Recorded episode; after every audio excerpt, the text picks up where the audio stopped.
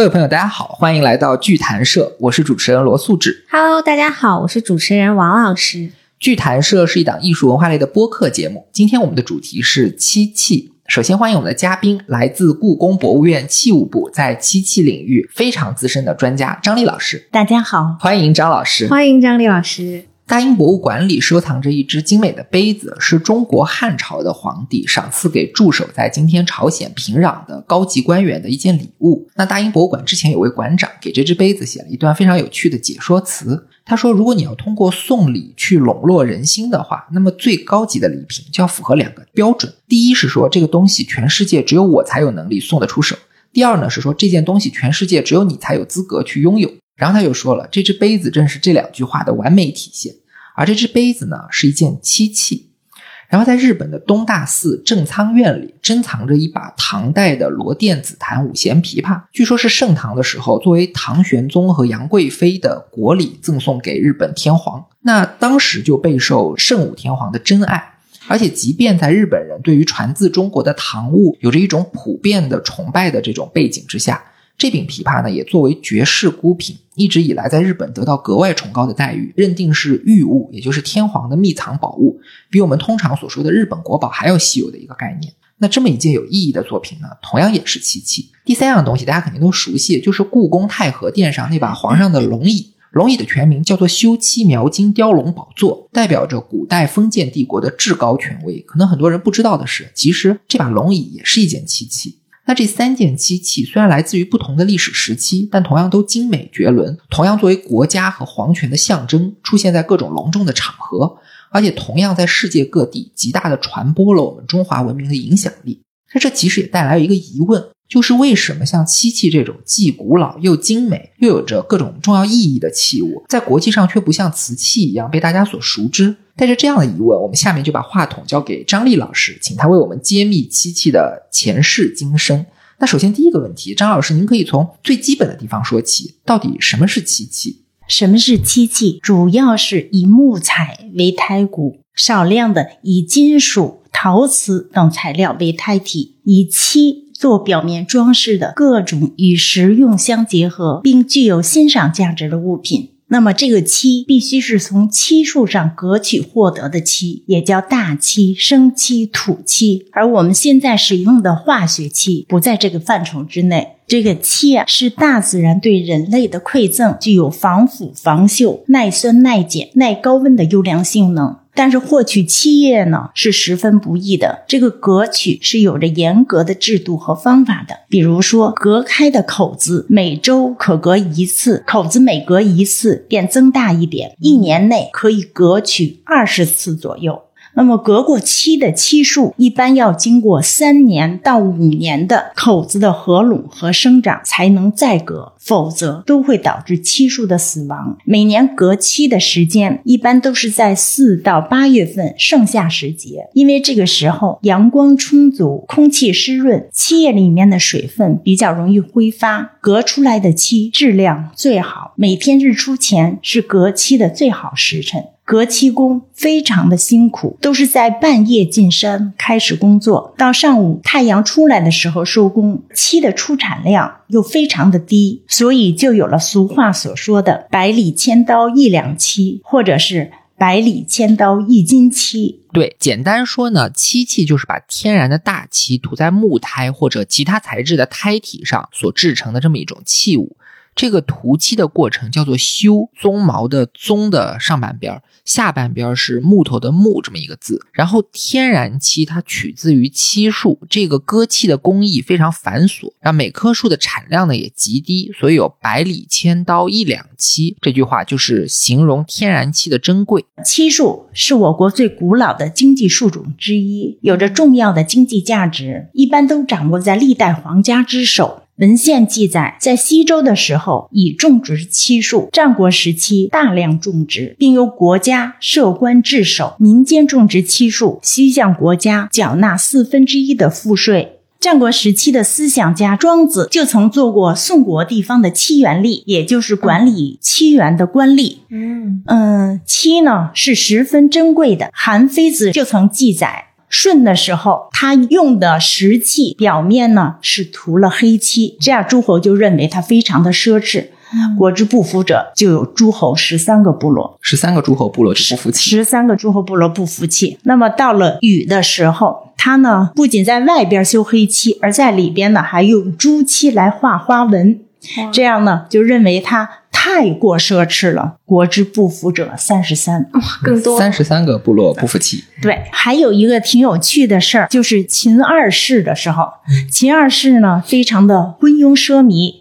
他有一天呀，就突发奇想，他想砌这个城墙。我的妈呀！啊，想砌城墙。然后出来了一个人叫尤瞻，这个人呢是歌舞艺人，他很擅长说笑话，但是这些笑话中呢都蕴含着大的道理。嗯，他听说了以后就立即来见，他就跟秦二世说：“您这想法太好了，虽然破费，但是光光的，咱们的城墙砌完了以后就光光的，强盗来了就爬不上来了。不过呢也有难处，那么上哪儿去找那么大的房子呢？可以把这个城墙给罩起来，好让这个。”漆阴干呢？嗯，那么于是 这个七城墙的事儿呢，也就作罢了。对，张老师刚刚讲到阴干的问题，我就稍微补充一下，就为什么漆器这么珍贵呢？除了刚才说到生漆的获得本来就不容易，然后割漆其实就等于是在给漆树放血，但是你要小心，不能一下弄死它。所以才有百里千刀出一两漆这种说法嘛。另外，我们也不是直接就能把生漆刷到木胎上，要给它调色。比如说，红漆是加入了朱砂，绿漆呢是加入了绿松石，这是个宝石；黄就是藤黄，这些都是很贵重的东西。再然后呢，上这个漆也是特别的费时，不是说在木胎上刷一层漆就完事了，而是要刷好多好多层，然后每涂一层漆都要等到上一层彻底的阴干，然后才能上下一层。一般来说，一天好像是最多只能刷三层，大多数时候只能刷两层。那有的漆器呢是需要涂到十几层甚至几十层漆的，要耗费多少时间就可想而知。而且后面张老师还会讲到一种雕漆的工艺，就是说在漆上做雕刻，这个就很夸张了，因为差不多要十五到十七层漆才能刷出一毫米的厚度。那有的雕漆的基底它是要两厘米厚的，也就是要刷好几百层漆的概念。而且等待阴干的这个条件其实特别的反常识，并不是说放在越干燥的场合就越容易去阴干，因为特别干燥的环境下呢，漆的表面。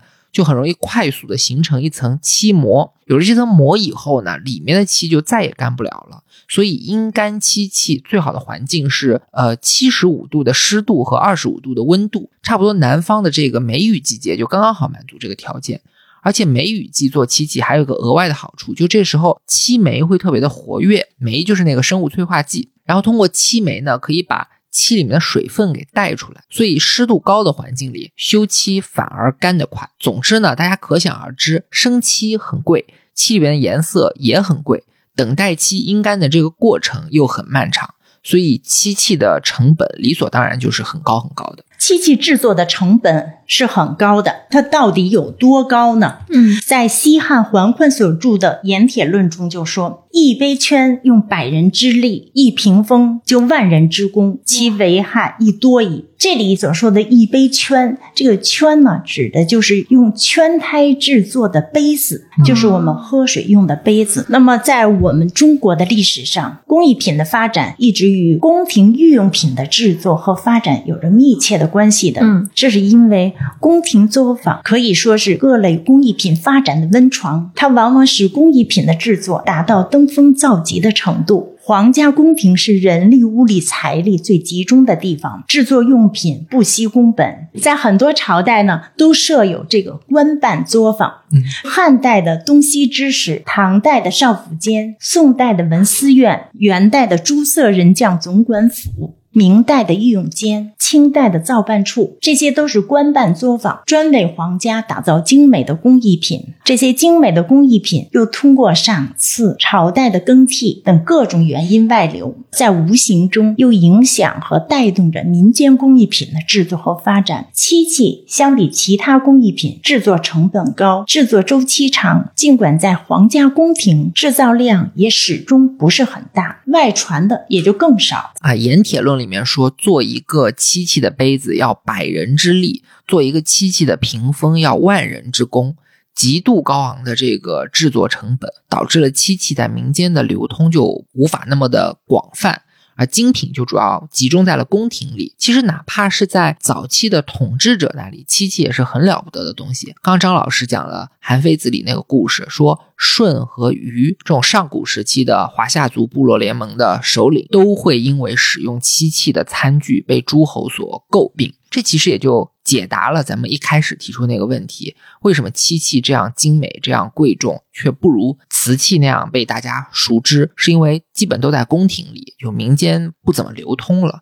那接下来就可以请张老师介绍一下，就早期的人类为什么要制造漆器呢？漆器缘何而起呢？就是我们的先民们在生活实践中呢，逐步认识了漆和使用漆。学者们普遍认为，大漆最早是作为粘合剂，也就是胶水而被使用的。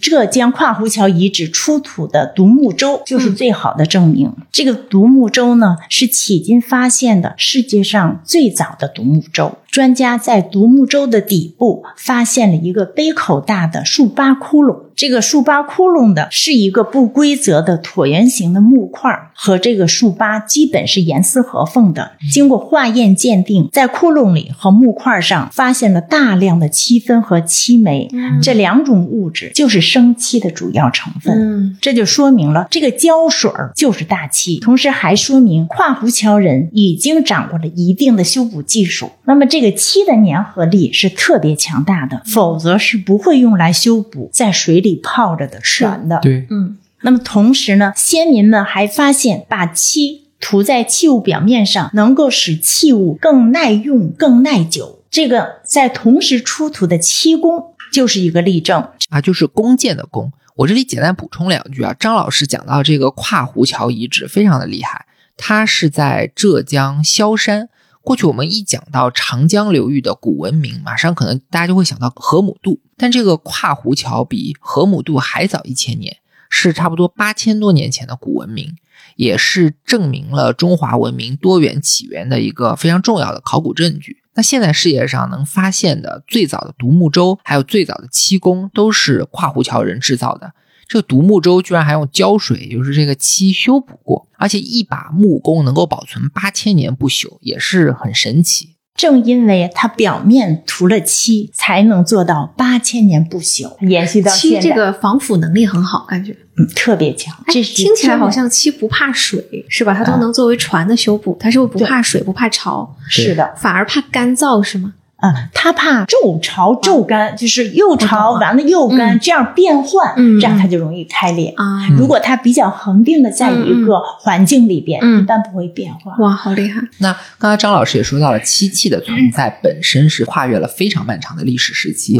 为了让大家能够比较清晰、直观的了解这件器物它所承载的记忆和文化是沿着什么样的脉络发展而来的，嗯，那下面咱们可以请张老师按照历史的进程，按照不同的呃历史时代给咱们介绍一下。漆器是怎么一步一步发展的？啊，好的，咱们漆器的历史是非常悠久的，然后它的内容呢又特别的庞大，那么在几十分钟之内呢是没办法把这个给讲清楚、给理清楚的。那么我就特别的粗略的、挂一漏万的、简单的讲一讲。老师好谦虚。我国的大漆修饰工艺，我们可以非常自豪的说，是世界的。漆艺之母，世界的七亿之根。那么，漆器是中国人的发明，也是中国对世界文明的重要贡献之一。嗯，那么在二零零一年，杭州萧山跨湖桥遗址出土的桑木胎漆工，被中外专家一致认定是中国的漆之源。它距今有八千年的历史。一九七八年，在浙江余姚河姆渡发掘的朱漆碗，表面斑驳的红色涂料，经鉴定确认是有机漆，也就是大漆，距今有七千年的历史，说明了当时的人们不仅仅会使用大漆自然的本色，已经学会了调配漆色。那么朱漆碗曾被选为中国邮票图案，可见其重要。嗯这件漆碗呢，常年的在那个浙江省博做着展示，大家有兴趣呢，可以去看一看。好，我每次去的时候都要看。张老师刚刚说的，八千年前跨湖桥人用漆来做胶水也好，把漆涂在弓上保护和防腐蚀也好，呃，都只能说明当时的人们在发掘漆的这个实用价值。但是到了河姆渡人那里，就会人工的去调制朱红色的漆来刷碗，这就说明七千年前的先民就已经具备了装饰和审美的意识。这个是非常有重大意义的行为。那张老师，您继续。那么据此推断呢，在早期的物质文明发展进程中呢，漆器与石器、陶器并行了数千年后，中国才进入到青铜时代。这表明漆器在先民生活中的重要性。嗯，漆器工艺在历史长河中是呈波浪式的发展状态，期间呢有高潮有低谷，但总体来说是呈螺旋式上升的。啊，为什么我要特地说一下呢？因为我们故宫的藏品呢是以元明清为主，那么依据这个呢，我们的研究重点就放在元明清，放在后段。嗯对那么早期那个时候，战国汉代那一部分的研究呢，主要是由湖北、湖南博物馆的那些专家们进行研究的。我们对于这方面的掌握呢，都是通过拜读他们的书籍，到那边的博物馆去参观学习，与他们交流嗯来掌握的。那个术业有专攻。啊，是的，这个呢，我只能是呃简略的说一下。哈那么我们先说从原始时期到春秋这一段，这是一个非常漫长的过程，从发现期、使用期到逐步走向成熟。那么它有一个发生期。这个发生期呢，就是器物的胎骨制作是以挖制和琢制为主的，器壁比较厚，因为这和当时的工具有关。嗯那个时候是石器工具，对，嗯所以那个时候的器型呢，总体来讲也都不十分规则。嗯，嗯做不到那么精致。嗯，那么器物造型呢，主要就是当时的生活用具和那个仿陶器的造型。装饰纹样呢，有条带纹、云纹、回纹、几何纹，纹样少而且简单。装饰技法主要是简单的彩绘，主要是以红黑两色为主，偶有发现黄色和白色。那么在这个发生期以后，就进入到了缓进期。这个器物胎骨在挖制和琢制的基础上呢，还采用了雕刻工艺。这个时候呢，仍然以木胎为主，但是出现了竹胎、陶胎和铜胎。嗯造型呢，啊、在生活用具仿铜、陶、礼器的基础上，出现了兵器、车马、乐器、丧葬用的镇墓兽等。装饰纹样有较大的增加，其复杂多变，有动物纹、几何纹、各种云雷纹、叙事画等。装饰上有了绿松石、蚌片等的镶嵌，虽然镶嵌的蚌片都比较厚和粗糙，但可以说是我国后世镶嵌工艺的源头。早期的罗甸就相当于是，是的，嗯嗯这个时候还出现了贴金箔的装饰。嗯啊、所以漆器的第一个历史阶段就是从八千年前的新石器时期到春秋的这么一个阶段，张老师称之为发生期和缓境期。早期的漆器主要是一些生活用具和礼器，传说中大舜和大禹都用漆器去做吃饭用的碗。受到工具的限制呢，这时的工艺还比较粗糙。但是后世漆器制作中一些最重要的工艺流程，比如说对胎底进行雕琢，呃，做各种的装饰纹样的这种绘画，还有宝石、贝壳、金箔的镶嵌等等，这个时候都已经出现了，就为后世的漆器发展打下了重要的基础。那么接下来的一个时期，张老师就要说到战国和汉代。这是一个漆器工艺空前繁荣和发展的时期。嗯漆器制造在社会经济中已成为了一个独立的手工业门类。考古发现遍及全国各地，数量剧增，而且是美不胜收。嗯那个胎体上呢，出现了夹铸胎，这夹铸胎我们后边再解释啊。好，而且这个夹铸胎呢，应用的越来越多。那么技法上，除了前边说的描彩漆，还出现了针刻的花纹，也叫锥画技法，还有金箔、银箔的装饰，在器物的口沿加嵌鎏金、鎏银的铜箍的做法，被称为扣器，十分名贵。器表的装饰技法以彩绘为主，也就是描彩漆。装饰纹样的类别和数量剧增，内容复杂多变，一般运用的是写实或变形夸张的手法表现，出现了后羿射日、宴月、射猎。人物车马等非常生动的画面，嗯，这其中呢，楚国的漆器最具代表性，尤其是以湖北的江陵、随州、湖南的长沙、河南的信阳的发现最为著名。以吴文化为背景的楚国漆器，线条飘逸灵动，有神秘色彩，被称为浪漫楚风。这里我稍微补充一下，浪漫楚风。之前咱们书法那期节目，林夕老师也提到过，说先秦的楚文字很像小虫，也是一种浪漫装饰风。这个事儿其实特别有意思。范文澜在中国通史里面讲到，说古代中国的北方文化叫史官文化。是围绕着历史的叙述去构建的。那南方的文化呢，就叫巫官文化，是围绕着巫术、鬼神，还有各种图腾崇拜去构建出来的一种充满着神秘主义和浪漫主义的文化氛围。他们很喜欢用一些龙凤、鸟兽、虫蛇，还有那种全区的植物去做装饰纹样，突出华丽和自然的这种感觉，有点以前范思哲的这个这种感觉。不过大家最熟悉的应该还是屈原的《九歌》里面讲到楚国人是怎么祭祀他们的鬼神，像东皇太一啊、云中君啊、湘夫人、大司命、山鬼等等。《九歌》有十一篇啊，不要被他的名字误导了。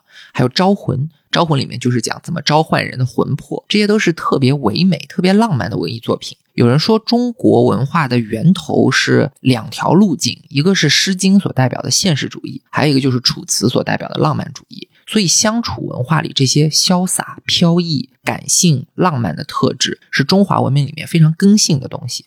像《九歌》里这种人神恋爱，都作为非常经典的意象和悲剧的范式，在几千年的文学里面反复的出现。甚至你看，呃，沈从文写的那些东西，这种风味还是很浓郁的。而且今天到相处一带，还能看到像傩戏啊之类的传统，这可以说是几千年的活化石了。那这种文化的气质啊，还有龙啊、凤啊、植物啊这些图腾，当时在漆器装饰上，当然也是有反应的，是有反应的。那么我们就举个例子，是现在湖北省博珍藏的战国时期的龙凤纹盖洞，它是一九七八年在随县曾侯乙墓出土的，它的盖儿。身和耳都是分别雕刻而成的，盖的顶面中心浮雕了三条盘绕的龙，耳上呢也浮雕了各异的龙纹。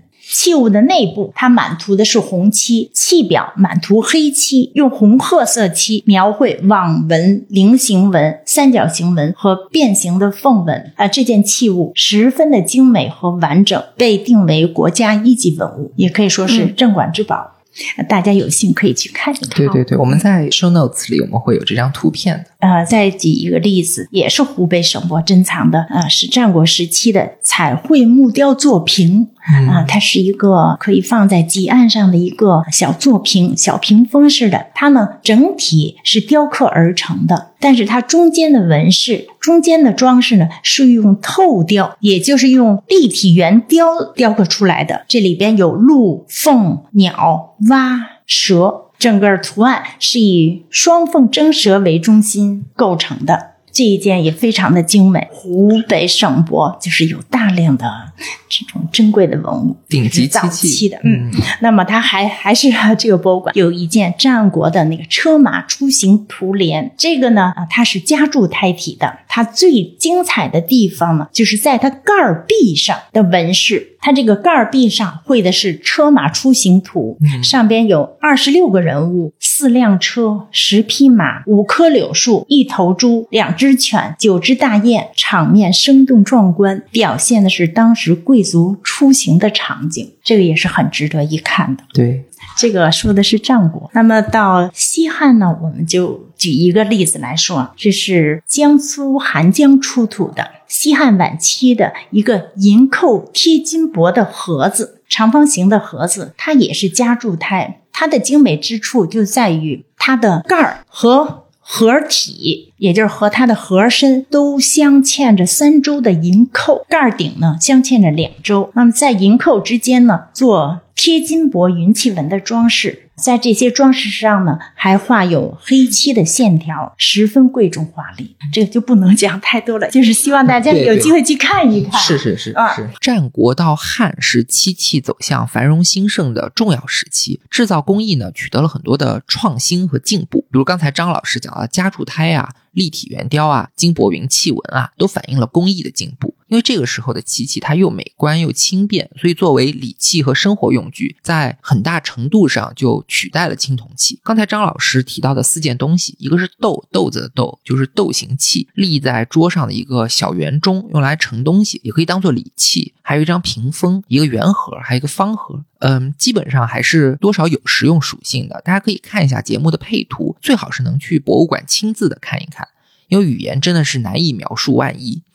另外呢，漆器在这个时候作为奢侈品的定位，并没有随着产业的成熟而下沉，还是因为过度的昂贵遭到一些诟病。比如前面一开始说到，桑弘羊在《盐铁论》里面批评说，造一只漆杯要百人之力，造一张屏风要万人之功，害处很大。这个就是发生在汉朝的事情。那说到汉朝的漆工艺，我就想特别补充一点，在节目最开始的时候，不是提了三件漆器作品吗？可能有人就注意到了大英博物馆里的那只漆杯，这个价值上好像比起杨贵妃的琵琶，还有太和殿里那把皇上的龙椅，显然不在一个档次上。那为什么要提它呢？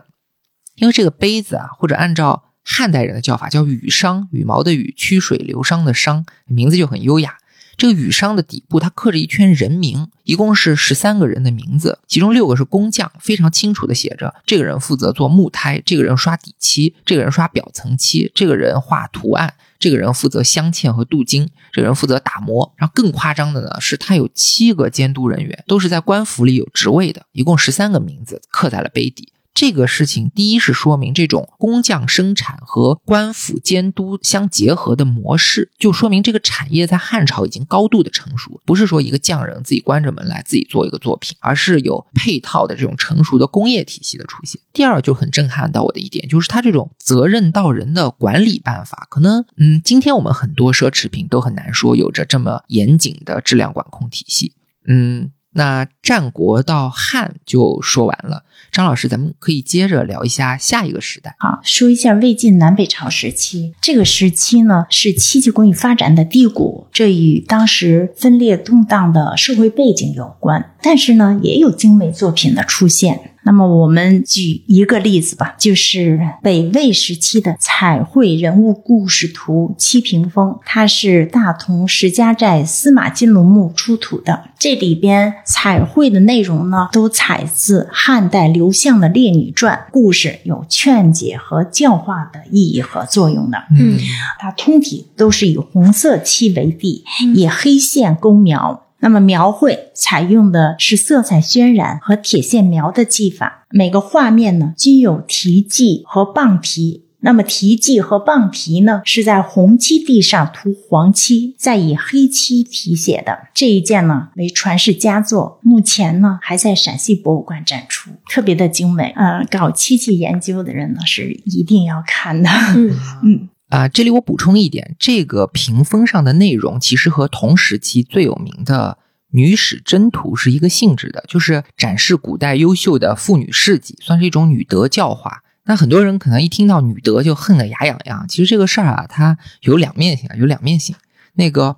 巫红老师的《中国绘画和女性空间》这本书里专门讲过这个问题，就是说受到儒家伦理的影响，从汉代开始就大量的出现了表现女德的这些美术作品。这时的女性人物呢，通常被置于一些封闭的空间，背景都是高度抽象，因为它重点要表达的不是女性，而是一种伦理和一种准则。但是到了魏晋南北朝呢，中国美术就出现了创新，主题虽然还是道德教育，但是在艺术表达上就出现了审美欲望，浓墨重。重彩的会去表现女性的美丽优雅，场景上呢也会出现一些比较私密的女性空间，而不是抽象的背景或者和男性空间去并置。这个其实是一种观念的进步。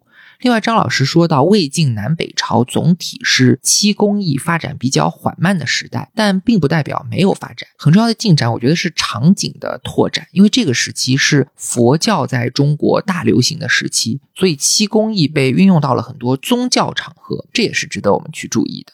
那接下来咱们就可以聊到唐代了。那么唐代呢，是金银平托、嵌螺钿非常盛行，整体的风格呢是富丽华贵、盛唐气象。唐代流传下来的作品比较多，我们简单说一下，像法门寺地宫出土的秘色瓷平托漆碗，上海博物馆珍藏的。银平托五禽花束手兽神仙纹七倍镜，陕西省博物馆珍藏的金平托镂金丝鸾衔绶带纹七倍镜等等，都非常的精美。还有一件就是日本的正仓院珍藏的嵌螺钿紫檀五弦琵琶。对，唐代大家都知道，因为国力强盛、文化繁荣嘛，这个工艺美术也发展到了一个高峰，制造出了大量的这种富丽华贵的器物。之前咱们节目也聊到过，就是唐代和中亚有着非常频繁的贸易往来。那受到中亚各国的影响，特别是像萨珊波斯啊什么的，唐代人对金银材质的这种理解和技艺，比之过。过去就更为精湛。刚才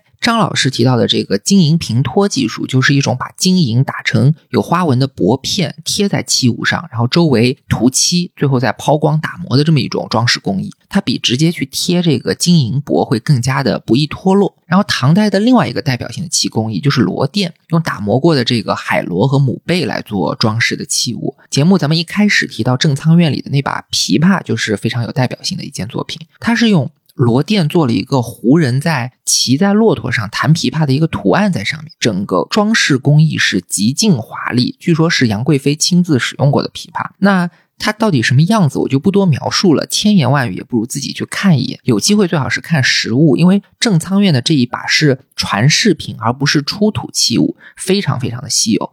呃，我只能说这个琵琶它就是盛唐气象的一种具象化。就是现在的人看到也会震撼，你仿佛能够听到那种很有西域风情的音乐被他演奏出来的这种感觉。那你就可以想象，当时在文化上还没有完全开化的日本，看到这样一件器物能造成多大的冲击。那事实上，日本的工艺美术的这个奠定，跟这个时期流传过去的唐物是有非常密切的关系的。然后到这里，我还要补充一点，就是从南北朝到隋唐，漆器的使用场景其实是发生了一些拓展。因为这个时期的瓷器烧造技术取得了很大的进展，那最突出的成果就是品控上去了，成本下来了，呃，老百姓就能够买到瓷器这种又清洁又美观、价格又不是贵的很过分的这么一种产品来做日常使用。所以从这个时候开始。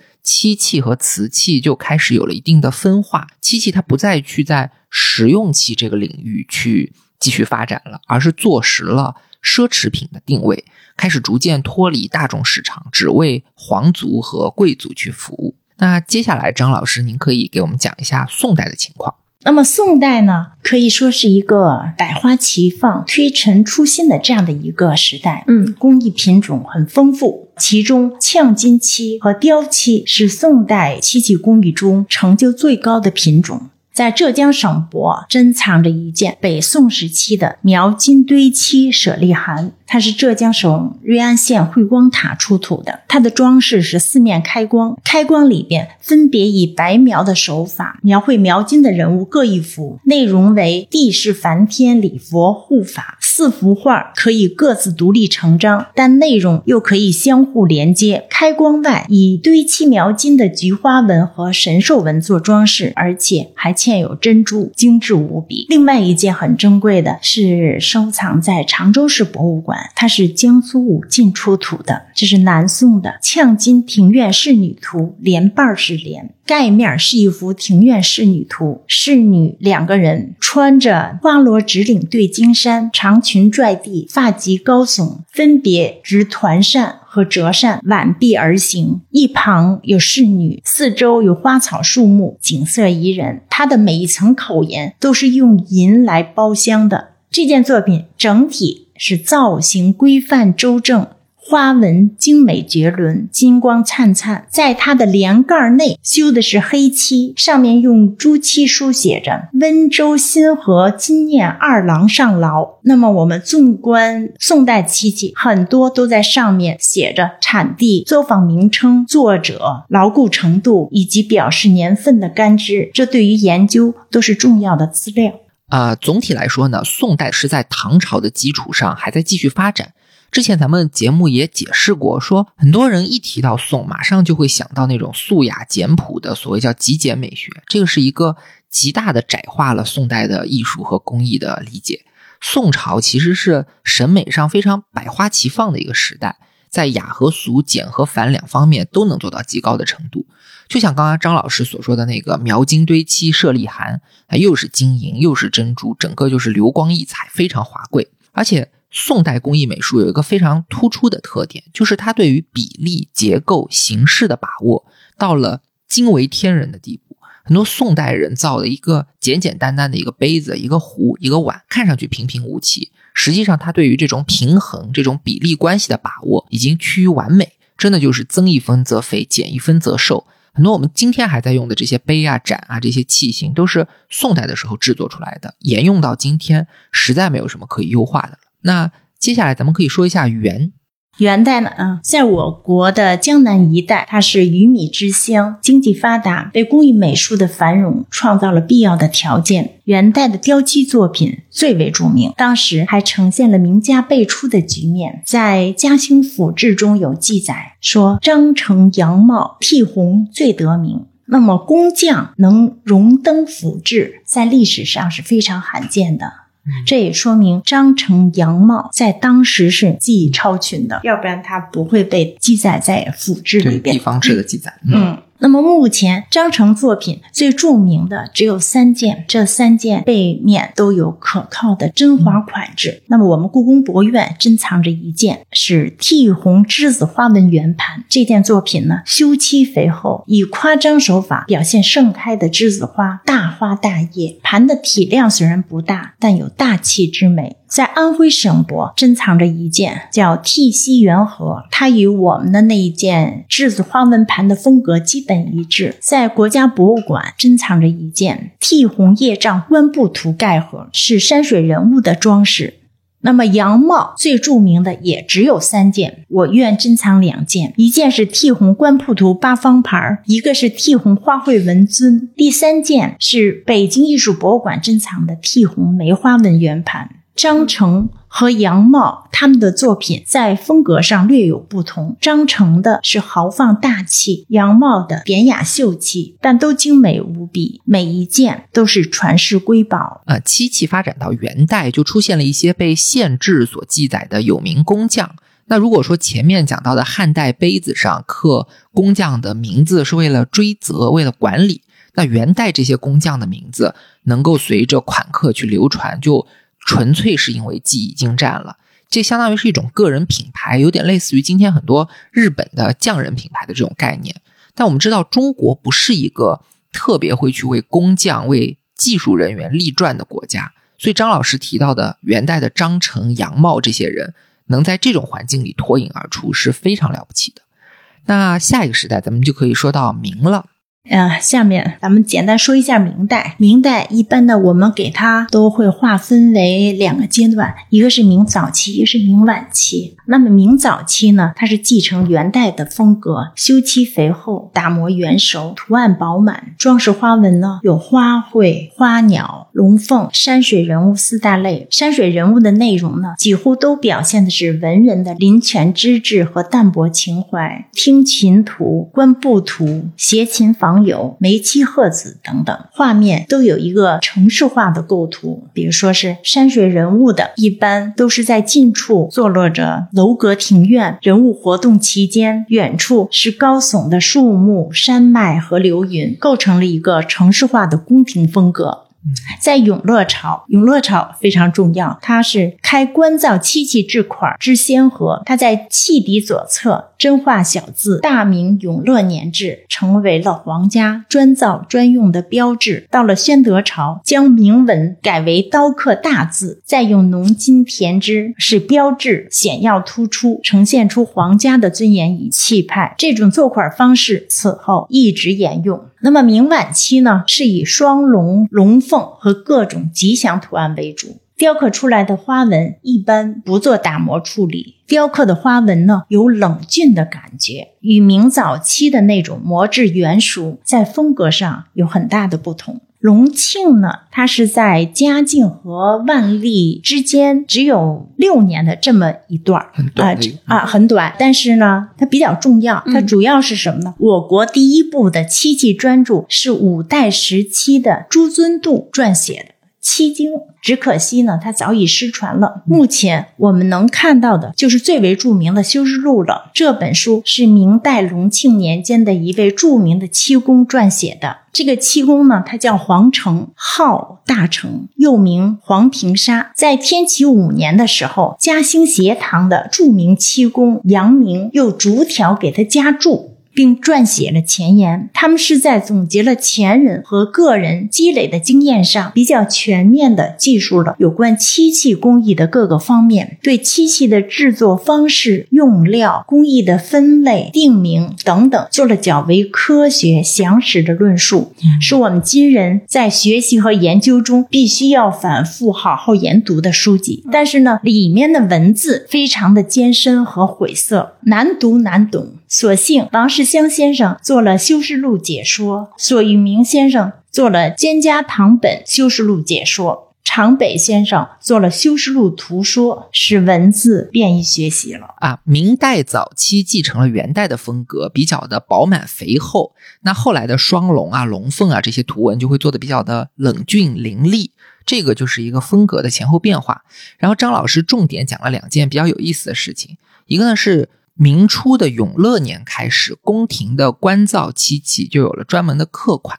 第二个呢，是在明代的隆庆年间，有一位漆工写了一本《修士录》，这个是咱们研究古代漆器的非常重要的著作。那就像刚才张老师所说的，从跨湖桥遗址发现八千多年前的漆工，到河姆渡出土了七千多年前的漆碗，漆器呢就一直伴随着我们人类的文明进程。它的工艺是越来越精湛，品类也是越来越丰富，一直到了清代，特别是乾隆朝的时候，随着国力达到鼎盛，宫廷的工艺美术也发展到了巅峰。乾隆皇帝他甚至经常亲自去督导对漆器的制造，提出一些具体的要求。所以现在故宫博物院中所藏的这一万七千多件宫廷漆器，基本上可以说是中国八千年来漆器工艺发展到大成的一个面貌。特别是其中乾隆朝的漆器，无论是工艺之精还是品类之全，可以说都达到了巅峰。那说到这里呢，我就要强势的打一波广告，由故宫博物院和嘉德艺术中心联合举办的朱燕华启故宫博物院藏乾隆朝漆器展。现在呢，正在北京的嘉德艺术中心展出，一直是到十月十二号这个时候展览结束。那这个展览呢，它精选了一百多件故宫博物院所藏的最有代表性的宫廷漆器。它按照工艺的门类，把展品分成了五大类别，分别是雕漆、描饰与金漆、呛金、彩漆与填漆、镶嵌，还有是脱胎漆器。这么五大单元基本上就代表了古代漆器工艺发展到极致的情况下所固定下来的五种类型。那接下来呢，张老师就可以按照这五种类型去结合一些作品，详细的去介绍他们的风格特色和艺术审美。相信大家听完这些介绍再去看展，就会获得更好的体验。清代的漆器制造在继承的同时，又得到了全面的发展，而这种发展又比较集中的体现在乾隆朝。经过康熙、雍正两朝的励精图治和积累，乾隆朝国泰民安、物阜民丰，为漆器工艺的发展和繁荣提供了财力、物力、人力的基础和保证。嗯，那么有关财力、物力，我就不用多说了。嗯，我就想简单的说一下这个人力。到了清代，由于社会的富足和稳定，具有专业技能的人就可以非常专注的来从事。专业性极强的手工艺品的制造，这为乾隆朝的高度发展提供了能工巧匠的人力资源。另外一个呢，啊，就是领导力。是我这样说的领导力，嗯，因为乾隆皇帝他自幼深受汉文化的教育，最新艺术在漆器制作过程中呢，常常是亲自审查制作样稿，提出相关造型、尺寸、花纹、疏密布局、精细程度等的十分具体而又明确的要求。乾隆皇帝以自身的修养和品味，影响着包括漆器在内的皇家的艺术创造。乾隆帝对于自己认定的好与坏的作品，赏罚分明。绝不姑息，从而促使工匠艺人殚精竭虑地发挥自己的才智和潜能，努力创造惊世之作，以博取帝王的青睐和奖赏。对，我在这里补充一下，就是，我们今天说宫廷漆器具备非常重要的文化价值，其实不光是在于它的艺术造型和工艺美术这个层面，嗯，因为漆器和皇帝的日常生活是密不可分的。就拿乾隆来说，他每天的起居饮食，去参加宗教仪式，他的文艺。活动、政务的处理、家庭生活，到处都有漆器的身影。在什么场合用什么规格的器物，这背后反映的是统治者在政治和宗教方面的这些意识和思维。比如说乾隆，他经常要去乾清宫攻读列祖列宗的圣训，特别是康熙的圣训，用到什么东西。或者又比如说，皇后要在坤宁宫做祭祀，朝祭和夕祭一天两次。嗯，对不同的神佛用到不同规格的器物，这些都大有讲究，也有重要的研究价值。嗯，而且对皇帝来说，他是没有私生活的，他的家事就是国事。哪怕是娱乐活动，都有政治意义或者说研究的价值。嗯，比如乾隆很喜欢搞一个活动，叫做茶宴联句。就比如说在崇华宫，请大家喝茶，喝的是很有名的三清茶，他个人很喜欢。就在 茶里放佛手、松果、梅花，然后呢，大家写诗接龙，他自己先起头写三句，然后第二个人就接上第四句，然后再写三句，第三个人再接上第四句，再写三句，这样连句。看上去呢是一个比较风雅的一种娱乐活动，但其实是乾隆去管理那些有实权的亲王贵族，还有中央的核心官员的一个非常重要的场合。嗯，所以说我们其中涉及到的不同的人使用的规格。器物的这个形制都有着超出工艺本身的这个研究价值。那咱们可以接着从漆雕开始说。我先来讲一下雕漆，呃，因为雕漆呢是乾隆时期工艺成就最高的这样的一个工艺品种。雕漆呢就是修漆工艺技法之一。它的做法呢是先在器物的胎骨上，这个胎骨呢主要是以木胎为主，在胎骨上要层层涂漆积累，使漆达到一定的厚度，然后在。漆成软干状态时，用刀雕刻出花纹。这个雕漆是修漆、绘画、雕刻相结合的一个工艺品种。所谓的“漆赖画而显，画赖漆而存”，是雕漆工艺突出的特点。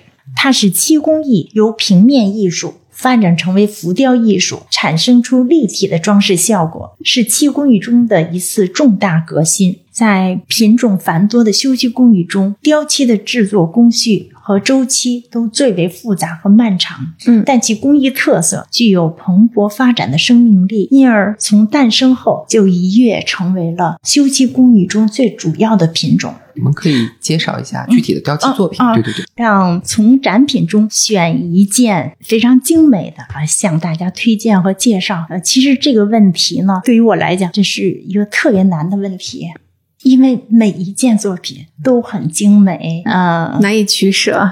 是的，而且呢，都有不同的看点。呃，如果要是说让他们来比谁比谁更好或者怎么样，这我觉得是没法比的。那么我就说一件吧，嗯，就是这次展出的替红海兽图圆盒啊，这件作品呢，从直观上看呢，并没有觉得它有什么特别的地方，因为它就是一个在漆器造型中的一个很普通的一个折断式的盒子，嗯，平顶、平底、直壁这样的一个造型，但它的精妙之处就在于它的这个水波纹细弱、毫发微芒，在纹间呢都是等距平行的，嗯没有任何的闪失败笔。非常的令人匪夷所思，那么难以想象这是怎样的一个拥有绝技的工匠，运刀如笔，如此稳健和精准。这件作品高度的体现出了艺人的技艺、耐力、专注力。嗯真正可以说是鬼斧神工、嗯旷世杰作，令人叹为观止。那么根据档案记载呢，当时清宫呢至少有三件这个作品。那么我们故宫博物院呢，现在珍藏着两件，而且非常的完整。第三件目前来讲还不知所踪，有点神秘现在呢。我也说一件我最喜欢这次展出的哇，一件吧，以一个门外粉丝的眼光来看，它是一个帽架。首先，我为什么会喜欢？因为首先它不是很精巧，它有一定高度，你从无论远看近看，非常具震撼力。其次，它那个线条的流线型的那个流畅度特别好，它那个圆弧的造型，它是一个帽架，可以把帽子搭上去，帽架或者叫冠架冠架。啊啊，头冠啊，是是是冠架。然后，而且对于我本人来说，我不知道是不是因为小农思想作祟，就是我总觉得器物如果能有实用度的话，会让我更喜欢，因为你会觉得它特别美，但是你如果常能用，它对你的生活的参与度特别高。然后那个帽架，我听展览人员介绍说，它可以打开。里面可以放熏香，这样你的发冠或者你的帽子平时搭上去，它就可以产生这个香味，然后就一直存在，可以这样熏你的帽子。我觉得这真太实用，然后又特别精美，这是我最喜欢的一件作品。你就可以拥有一个很香的头。对，你就你的头上就会散发香味，然后它也真的很精美，它那种波浪的线纹，我觉得好美，是的，这一件官架它就是一件实用器。实用器。我们现在看它是一个高不可攀的工艺品，嗯嗯实际上在清代它做出来的时候就是一个实用器。就是为了给你用的。对，它上边呢有一个镂空的盖儿，嗯对对对放放熏料香对啊放香料。嗯然后它在它器物底部呢还有好几个小抽屉，啊，这个我没有注意到，没注意吧？那嗯没有下次一定要认真看。抽屉里边呢可以储存香料。哦，哇，太实用了！就是它这一体都帮你想好。这个帽架也是给皇上用的吗？是的，宫廷。好东西都优先给皇上。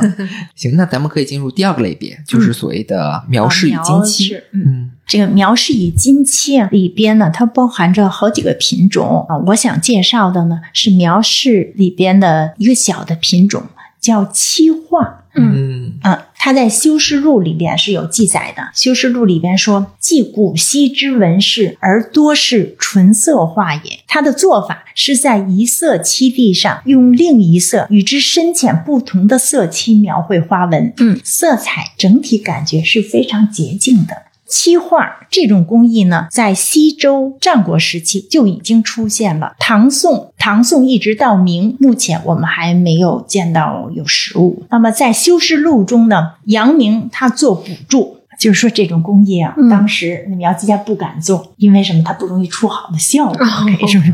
嗯。那么我们看那个杨明说的不敢做，在乾隆朝就有工匠敢做，嗯呃，那么就是这一件，艺高人胆大。乾隆朝就有工匠敢做，这个红漆描金葵瓣式盒就是一例，它是以珊瑚红为例，嗯以相对浅的红色的漆来描绘花纹。这种色彩搭配呢，它荡漾着一股柔美优雅之气，嗯有那种不张扬的内敛之美，它是相近色两个相近色，啊它很典雅。啊，有种颜色晕染开的感觉哈。对，嗯刚刚不是说了个你喜欢的吗？然后我说一个我喜欢的，就是有一个叫、啊对对对啊有一个叫乾隆款黑漆描金山水人物方胜试盘，这个很重要，就这个盘子特别重要。它是一个黑底的一个浅盘，然后也是木胎的，这种形式叫所谓叫方胜式。方胜式，嗯，这个是从古代的侍女的耳饰啊，或者头饰，呃，上边的那个造型这个叫而来的，它叫就是方胜式。菱形，嗯就是两个菱形叠在一起的压面。压角那样叠在一起的，嗯，对对，然后然后它这个特色是什么？首先，它在视觉上就在一群以红色为基底的机器中很出挑，因为它是黑底上金的这么一种描绘。嗯嗯然后呢，我们会觉得好像它有一种很像日式的风格。嗯当时我看了张老师写的这个资料，嗯它确实就是这样子。因为我们中国的这种石绘工艺大概是在唐朝的时候传入日本，嗯然后呢，在日本它又发展出了本土的一些独特的工艺。嗯到了清代的时候，像康熙、雍正还有乾隆，他们嗯都非常喜欢这种等于有点像出口转内销的这么一种、一种工艺。于是乾隆就让很多工匠去。呃模仿日本的这个实惠，然后从这雍正的时啊，候就从雍正开始了。嗯啊，对对对，这种好像是在造办处被称之为叫仿洋漆。我觉得这个其实是一种文化交流的一种体现，嗯就是源自于中国传到日本，开枝散叶，发展出他们独特的特色。嗯然后中国又把它再模仿回来。是的，黑漆描金这个工艺和这个日本的实惠工艺，实际上是我们两个国家你中有我，我中有你的这样的一个个见证对对对。行，那咱们可以接着下一个工艺类别，是叫做呛金彩漆、金彩漆和呃田漆。田漆啊。这里边呢，我主要讲那个呛金彩漆，因为它是乾隆时期重要的工艺品种。那么呛金彩漆，它是呛金与描彩漆相结合的一种复合工艺。所谓的呛金，就是在一色漆地上阴刻出花纹图案，之后在阴线内打金胶上金箔，成为金色的花纹。描彩漆就是在一色漆地上用色漆描绘花纹的做法。呛金彩漆的花纹纹理是金色的，因而具有流光溢彩的装饰效果。目前所知，最早的呛金彩漆实物是明代宣德朝的作品，数量很少。带有款制的作品大概只有五六件左右。到清代，康熙朝比较盛行制作呛金彩漆的作品，有炕桌啊、几呀和盘等。雍正朝的制作虽然有档案记载，但实物所剩无几。嗯乾隆朝是呛金彩漆工艺蓬勃发展的时期，不仅制造量大，而且精品也多。有些所谓的好作品还会被重复制作。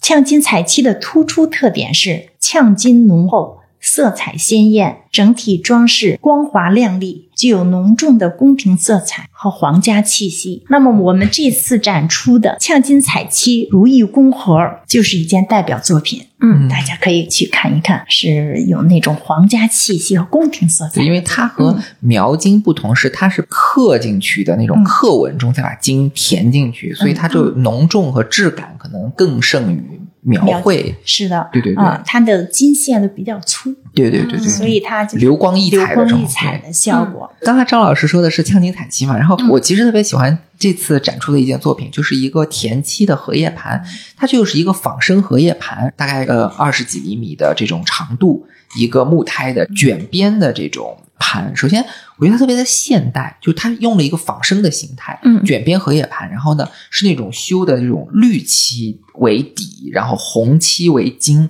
就是我们所说的这种红配绿的这种配色。那你们会去看一下，这个红配绿配的非常非常的高级，某种程度上你会觉得这个东西很现代，能出现在一个现代家居场合中的一个嗯一个作品，而且它的这种叶脉的这种卷草纹啊，还有这种流畅优美的线条。这个用的是什么工艺？田？田漆，你你介绍一下这工艺呗。这得张老师来。填漆工艺呢，它有两种做法，嗯一个叫镂嵌填漆，一个叫磨显填漆。那么镂嵌呢，呃，是先在漆地上阴刻出花纹，然后在里边填色漆，形成花纹，然后最后再打磨。磨显填漆呢，是先用稠漆在漆面上堆出花纹，就是使这个花纹是成为凸起的。嗯呃，然后呢，在它的凹陷的地方再填满漆，最后再打磨平滑。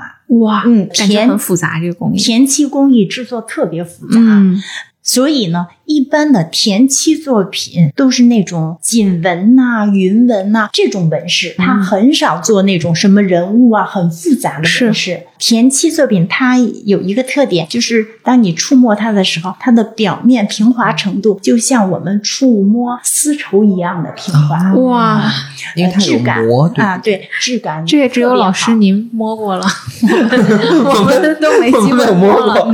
那个田漆作品也是给人一种比较安静的那种感觉，它也是比较内敛的。行那张老师可以介绍下一个类别，就是所谓的镶嵌。镶嵌为了分类上的方便，我们是将嵌螺钿、百宝嵌划归在一起。有关这个百宝嵌漆器，《修饰录》中呢有说，它是说珊瑚、琥珀、玛瑙、宝石、玳瑁、螺钿、象牙、犀角之类。与彩漆板子错杂而镌刻镶嵌者甚贵。所谓的百宝嵌，就是在漆器上镶嵌经过加工的精美的珍贵材料，嗯以组成图案，达到装饰华美的目的。根据文献记载，明代晚期开始有百宝嵌工艺，但流传作品非常罕见。清代百宝嵌明显增多，大到宫殿陈设的挂屏、立柜，小到桌几上的盒、匣、文具等等，而且一般都嵌饰精细，搭配和谐，体现出皇家用品的考究。展品中的百宝嵌花蝶纹海棠式笔筒，仅以玉石染牙镶嵌成四季花卉纹，清新简约。在装饰不厌其烦、充满贵气的百宝嵌中，别具一格，背韵雅出，反倒更有迷人色彩。对百宝嵌，我们之前聊家具的那期节目也提到过，就是把珊瑚、玉石、象牙、螺钿什么的各种珍贵材料、各种好东西。一股脑的往器物上镶，那这个处理不好的话，就很容易会造成那种密集恐惧。但张老师说的这只百宝嵌笔筒呢，就是这次展出的这个非常特别，它把这种本质上就非常繁复的工艺，做出了一种素雅的效果。这个反差很有意思，大家可以看一下。呃，那除了百宝嵌以外，我们日常可能非常熟悉的这个螺钿工艺，也是被归在了镶嵌单元吧？嗯，哎，那螺钿这个技术应该是嵌进去的，还是应该是凸出来的？嗯，它的做法呢，不是我们想象的那种，像我们镶嵌首饰对啊那种做法啊，它是这样，在这个漆器胎骨上，先修涂好漆以后，嗯把这些设计好的、雕刻嗯。好的这些呃螺钿的花饰都给粘贴上，粘贴到它的位置上，嗯，然后再满涂漆，嗯。再满涂很多层以后，让这个满、满涂漆要高过这个螺钿平面，然后最后再打磨啊、哦露出呃螺钿的花螺纹。哦。嗯，，所以它是完全镶嵌进去的，完了做得好的是呃千年万年都不会脱落的。哇，那我怀疑我买到的那个工艺品的螺买了假钿。螺钿，不是这种工艺，我觉得成本上不可能做到，它应该就是单纯的给我粘上了吧，就没有后面那个再刷漆、再打磨的工艺了。张老师不想点评你买到的螺钿。好奇吗？张老师说：“我只点评故宫里的螺钿。”行，那以上就是镶嵌单元的介绍。咱们说了百宝嵌和螺钿这两大类，接下来我们可以进入下一个类别。下个类别是脱胎漆器。脱胎漆器是由夹柱胎漆器发展而来的。这个夹柱胎那个柱字呢，它就是麻的意思。嗯，这个麻呢，可用来织成粗布，或者也叫下布。所谓的夹柱胎呢，就是用泥木。或者石膏等材料塑造器物模型的这个胎模，然后满满的包裹麻布，也就是刚才说的那个粗布或者下布，嗯然后在麻布上涂漆面胶，层层裱被刮灰。等这个麻布和漆干固后，嗯，就脱漆膜，把里边的泥啊、墨、石膏再给它去掉，这个就叫做夹柱胎。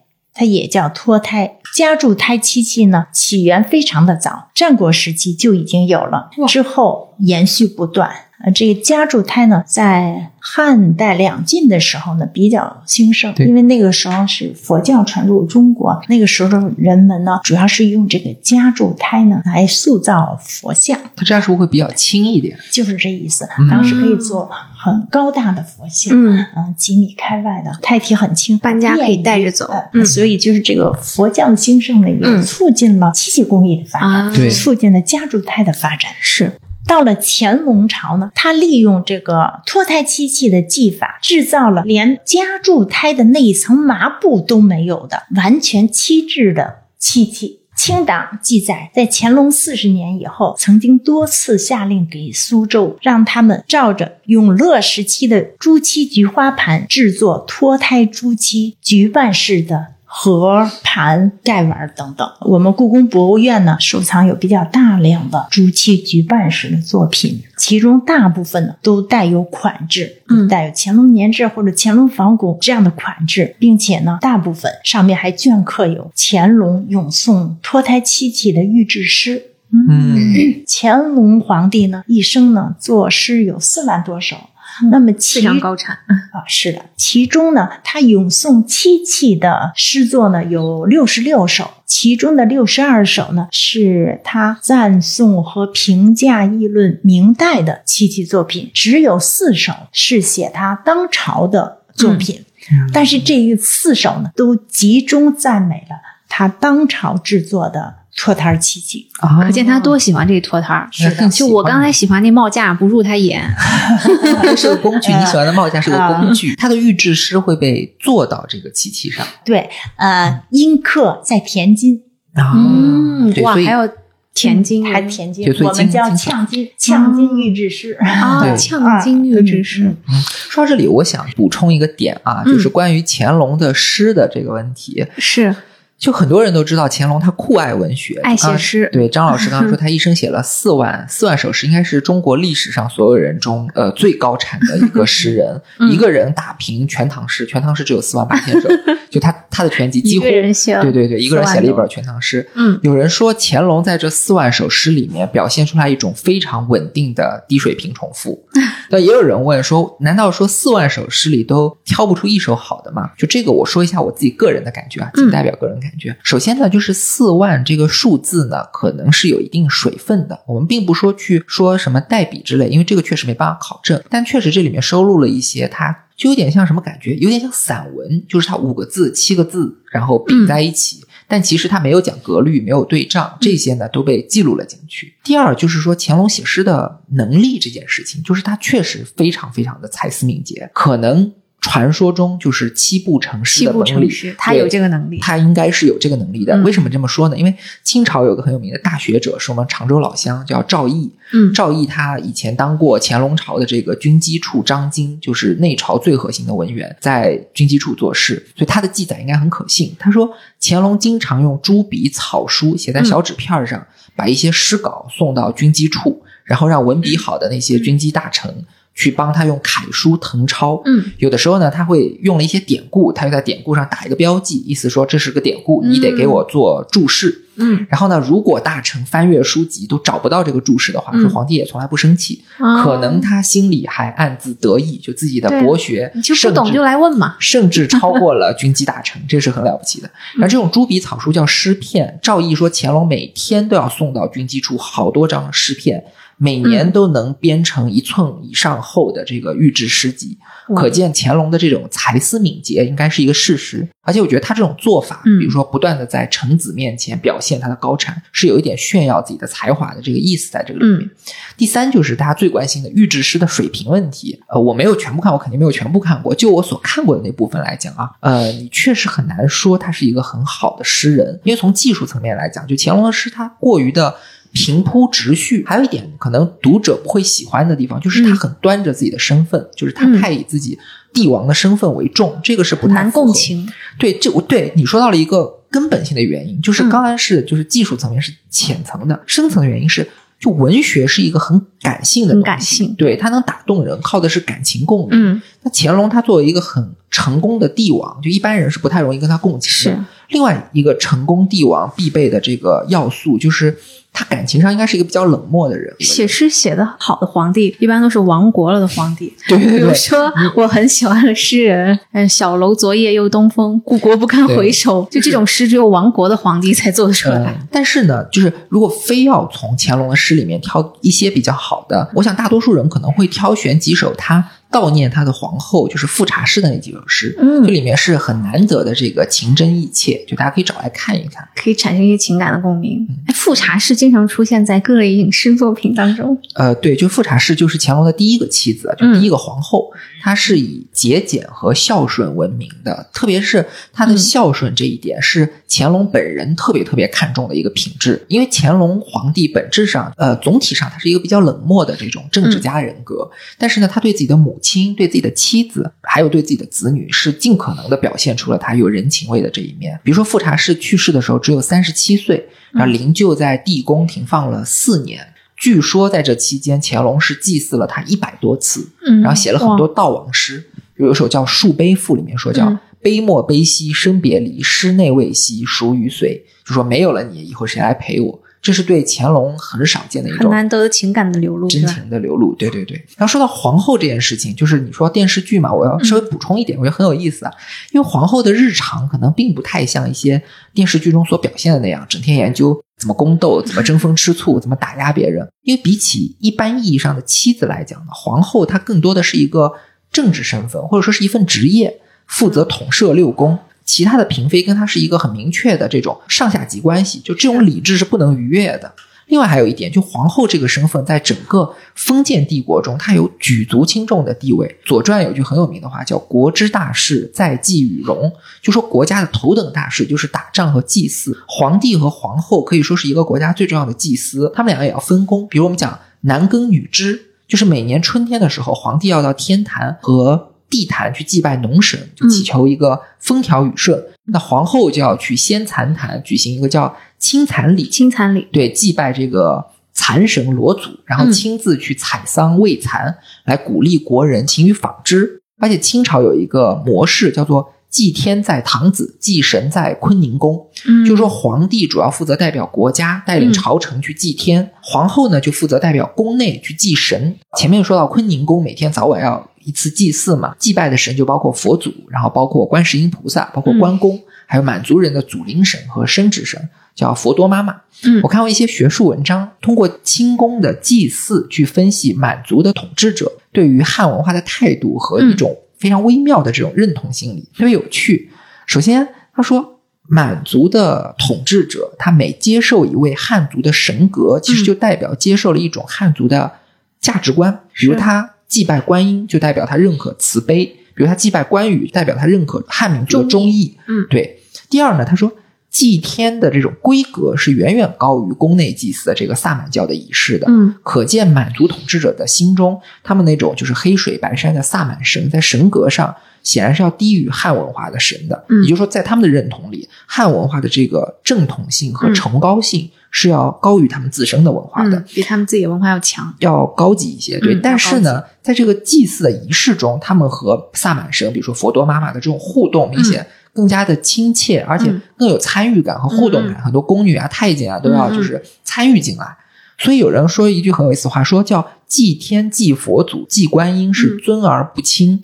祭佛多妈妈是卑而不淑，嗯这就影射了一种满族人在入主中原之后，在这个汉化的过程之中，对自己的这个神话遗产，嗯。还有对自己的祖源认同的这种情感。哎，刚才张老师我们说到这个脱胎的这个记忆，它没有任何的木质啊，然后其他的就是材质作为媒介、作为中间的，它就单纯是这个漆大漆做成的它这个。是在它的那个足那个地方有一点那个就是卷塑的那种啊。木胎，但是它的壁器壁上没有，都是就是一个纯粹的一纯粹的漆漆漆。对那那个它的坚硬程度怎么样呢？还可以，还可以啊是吗？啊，我还以为脱胎之后可能坚硬度呃会无法兼顾当然你你不能用力过大了，嗯嗯嗯。你拿的时候都是双手捧啊，都是你们对。上对对就是皇上如果发怒，随便摔个杯子、摔个碗，那多珍贵啊！那真的，我觉得下不去手，因为你觉得摔这个，哎呀，这个也挺贵、挺精美；摔那个，那个一万多个人做的，这屏风推倒了可能也不太好，我觉得都下不去手。历史上可能没少摔，会啊但可以修，可以修。哦那有记载，就是那个规避式盒修过对对两次呢，对对对，我看到嗯您的解说词里有写，嗯而且他得送到苏州去修。对。哎呦，真是发怒的成本太高了。啊那那件东西应该，我觉得是乾隆皇帝比较钟爱的吧，嗯所以他心有所系，嗯嗯就是两次都是因为他受了外伤磕缺了，然后啊下令送到苏州再去修。嗯你想这个物流，对，这个物流成本呀。对对。对，我给大家解释一下，张老师刚才说的是，也是一件这次的展品，叫做剔红锦纹龟壁石盒，这个还是属于雕漆。龟壁指的就是玉龟和玉璧，都是古代的礼器。龟呢是一个长方形的玉板，璧就是圆形的，把这两个形状叠在一起，就是我们说的龟壁形。那造办处的档案有记载说，这只龟壁饰盒损坏过两次，然后两次乾隆都让人送到苏州去修复，可见他是真的很喜欢这样东西。那么说到这里，我觉得节目的时间也差不多了。最后一个问题，我记得张老师您之前跟我说过，说乾隆朝漆器有一个非常有特色的地方，是在于它的款制。就是在器物上制作年款，留下本朝的铭文，打上时代的烙印，传以万世的做法，嗯这是传统的继续，可以说是不足为先。乾隆朝除了制作年款以外，还制作另外一个款制，叫器名款。嗯这在档案上称之为明色签儿。这种做法完全是乾隆朝的创造和发明。那么，纵观历史前后，横看众多工艺门类，绝无仅有，是乾隆朝漆器工艺中的一大特色。那么所谓的明色，主要就是根据器物的主纹内容，也就是它的主要装饰花纹，还有造型特点以及使用的功能，给器物起的名称。而这个名称呢，又多为给予，这也就符合了乾隆时期制器的一个总的方针，叫有图必有意，有意必吉祥。啊，就是说，它这个图案都是具有吉祥什么都要有个好彩头，对。啊，是的，嗯对，什么都要有个好说法。嗯，我们这次展出的就有好几件这样的作品。嗯，刚才我说的那个呛金彩漆的如意宫盒，嗯呃，这个就是它的器皿款，然后还有那个赤壁宝盒，这都是有器皿款的作品。被作器皿款，乾隆皇帝经常下令给茂勤殿的翰林指名道姓儿的，让他们拟名色、写娘款儿。因此，我们看到的器皿款儿几乎都是十分端正的管格体的字体。目前呢，从传世实物来看，我搜集到的器皿款儿一共有一百二十七个，都是非常吉祥的名字。看，像什么福寿圆盒、如意宫盒、万福圆盘。万福凤盘，嗯啊，我们根据流传下来的实物，就发现这种器皿款只有在雕漆作品和嗯呛金彩漆这个作品上有制作、有刻写。这个也反映了雕漆作品和这个呛金彩漆作品是乾隆朝非常著名和得意的作品。那非常感谢张老师的讲解。在节目的最后呢，再次欢迎大家去嘉德艺术中心观看故宫博物院藏乾隆朝漆器展。嗯嗯，大家都知道，故宫是艺术的宝库，收藏了数不胜数的藏品。嗯也有人说，其实故宫最重要的藏品就是这个建筑本身。但是这种非常庄严的古建筑和现代的展览的陈设场地其实是有一定出入的，一些空间上的限制让很多精美的文物，嗯，难以得到充分的呈现。所以呢，这次展览就由故宫的专家团队来进行藏品的梳理和挑选。然后再放到嘉德中心这么一个更加宽敞和现代的环境里去展出，嗯应该能给大家带来更好的观展体验。所以这个展览有个 slogan 叫“出宫墙见众生”，我觉得这个漆器 有种一代宗师的感觉。对对对，就是终于能够和大家见面的这么一个机会。嗯而且这次的布展也非常的有意思，嘉德中心它用了红盒子这个概念，整个展厅就好比是一件红黑色的漆器盒子，在黑暗中布置红色的灯带来切割空间，整体是非常有氛围感。很有那种沉浸式体验感觉。漆器工艺呢，自始至终是以红和黑这两种颜色为主要的色彩。漆器的这个黑可以说是黑的极致，是最正、最好看的黑。我们常常形容的什么漆黑呀、其实呃就是说的漆的黑，而且这个黑色它也是人类生活中永恒的色彩，这么一个黑色调。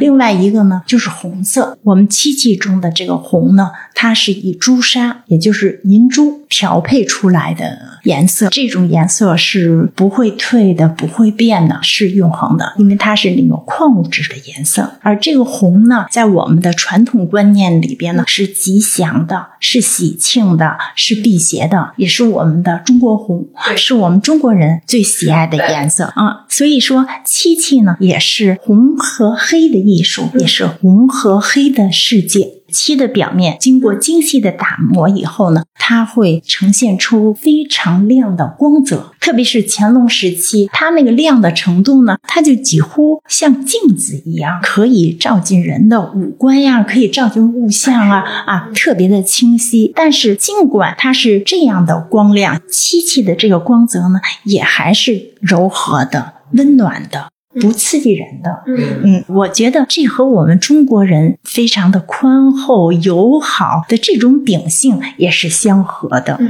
那我们在节目的最后就特别感谢张老师，您今天能够来，感谢张丽老。师。好哎，那不客气。好，大家再见。